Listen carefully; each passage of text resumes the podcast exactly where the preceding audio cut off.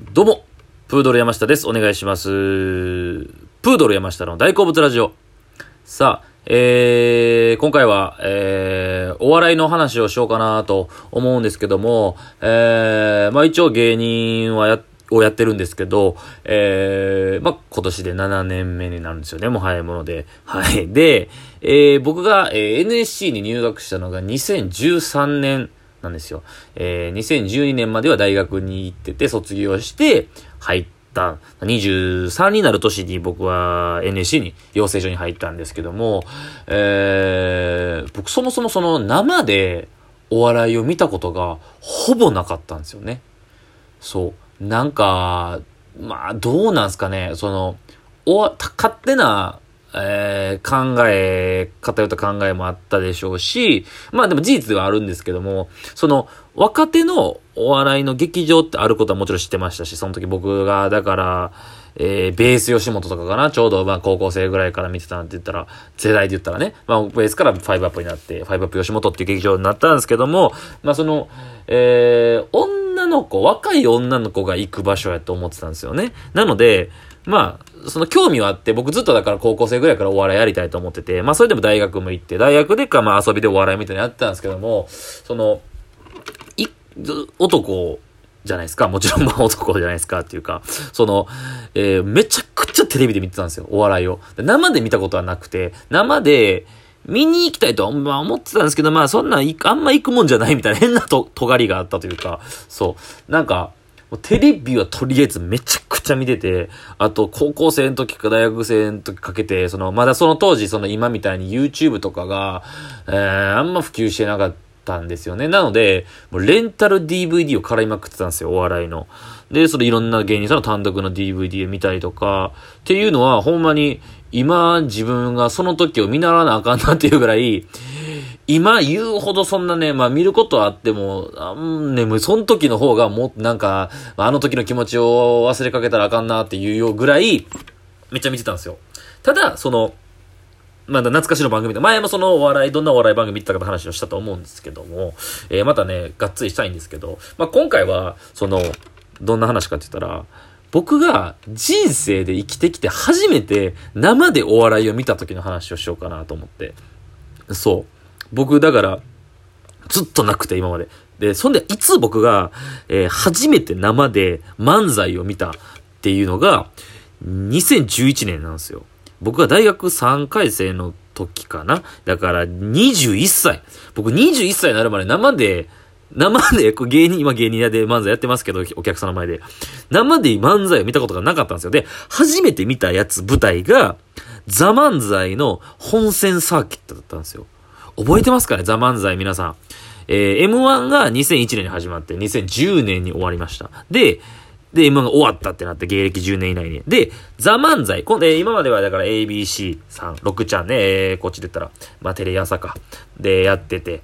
だけど、ザ・漫才でフジテレビがザ・漫才やるぞって始めるぞってなって、昔ザ・漫才って漫才ブームの時に番組やったんですよね。そのザ・漫才って名前をそのまま借りて、賞レースをやろう。っていうことでザ・漫才が始まった。ザ・漫才のことを詳しく、その当時のことを詳しく知らない人のために、まあ、詳しく説明しますと、2011年に始まって、で、2014年までなんですよね。で、2015年から今の M1 がまた再び第2期みたいなものが始まるんですけども、2011年、まあ、11年、12年、13年、14年。まあ、歴代優勝コンビ言えば、パンクブーブーさん、ハマカーンさん、ウーマンラッシュアーさん、博多華丸大吉さん。で、M1 と何が違ったかと、このザ・漫才が言えば、えー、芸歴がなくなったんですよね。芸歴の壁が。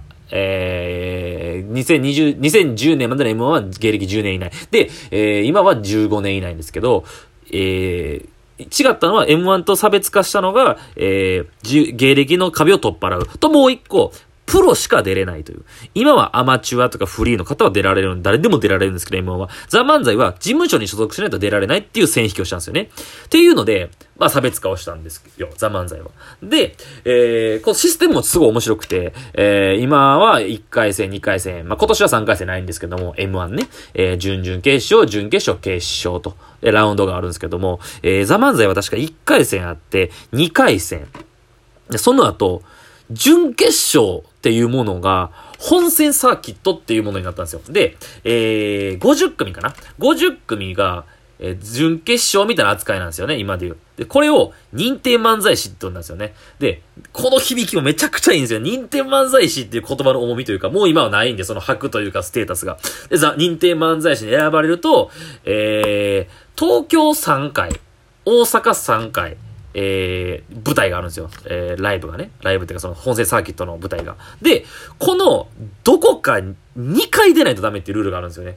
どこかしらで、この6回か、合計のやる中で、どこか2回出ないとダメ。で、この2回の合計点数で、えー、本戦に出れる、あれ何組 ?12 組か。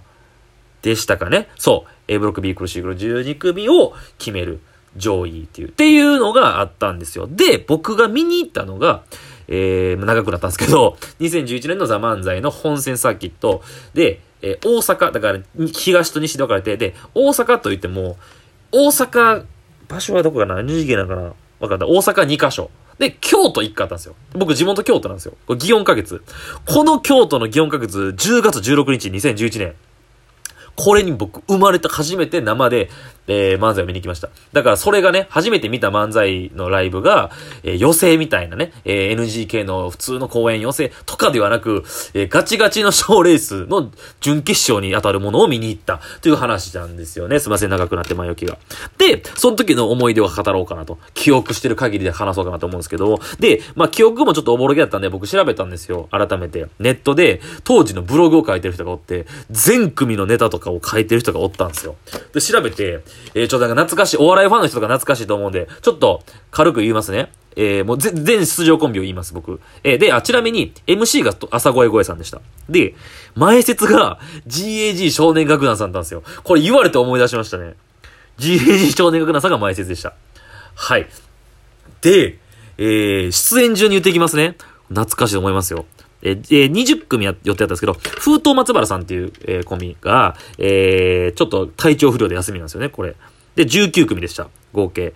えー、出演順、えー、トップバッターから、プリマダンナ、あ、もう継承力でいきます。えー、今の令和北南さんね。プリマダンナ、吉田たち、チキチキジョニー、メッセンジャー、ドレッドノート、銀シャリ、ユーナギロマネコンティ、学天則、スリムクラブ、ビタミン S、ウーマンラッシュアワー、千鳥、アルコピース、シャンプーハット、土佐ごま、U 字工事、さらば青春の光、スーパーマラドーナ、ハリケーンズ、すごいメンバー。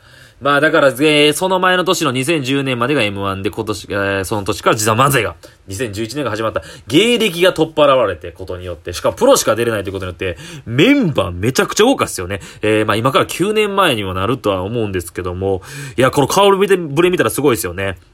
えだから、プリマ旦那さんとかで芸歴がまだ2、3年目とかですね。え令和さん。すごいっすね。メッセンジャーさんが出てるんですよね。えー、確かね、もう時間オーバーしてましたね。つかみでなんかめっちゃ受けた。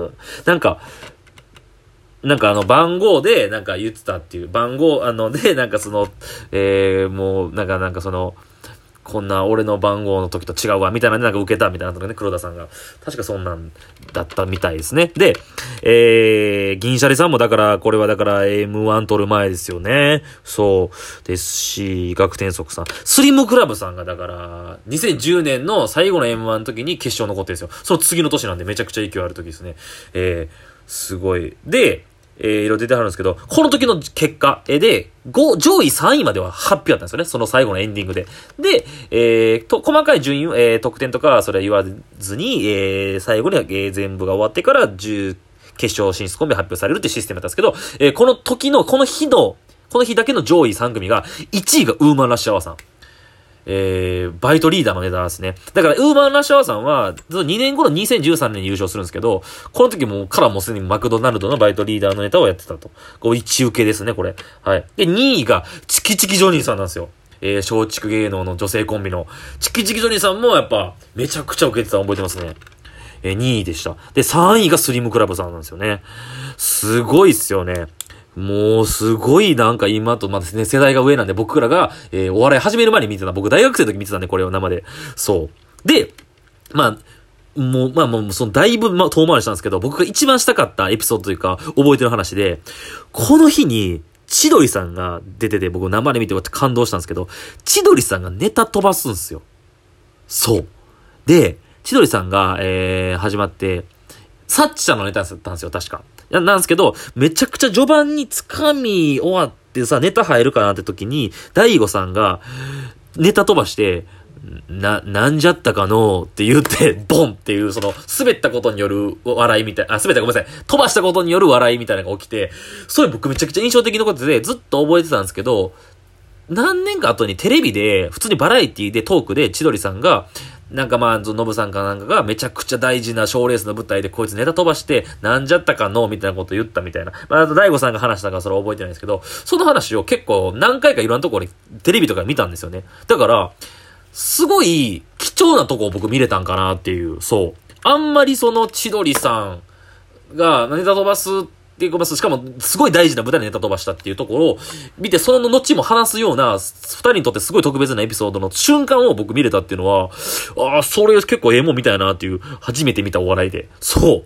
それが僕思い出ですね。そう。で、まあ、ザ・漫才の僕思い出、個人的なものといえば、僕ザ・漫才出たことないんですよね。えー、僕 NSC 入ったのが2013年で、1年目の年で2014年、まあ、いわゆる最後のザ・漫才の時なんですけど、この時僕まだコンビ組んでなかったんですよ。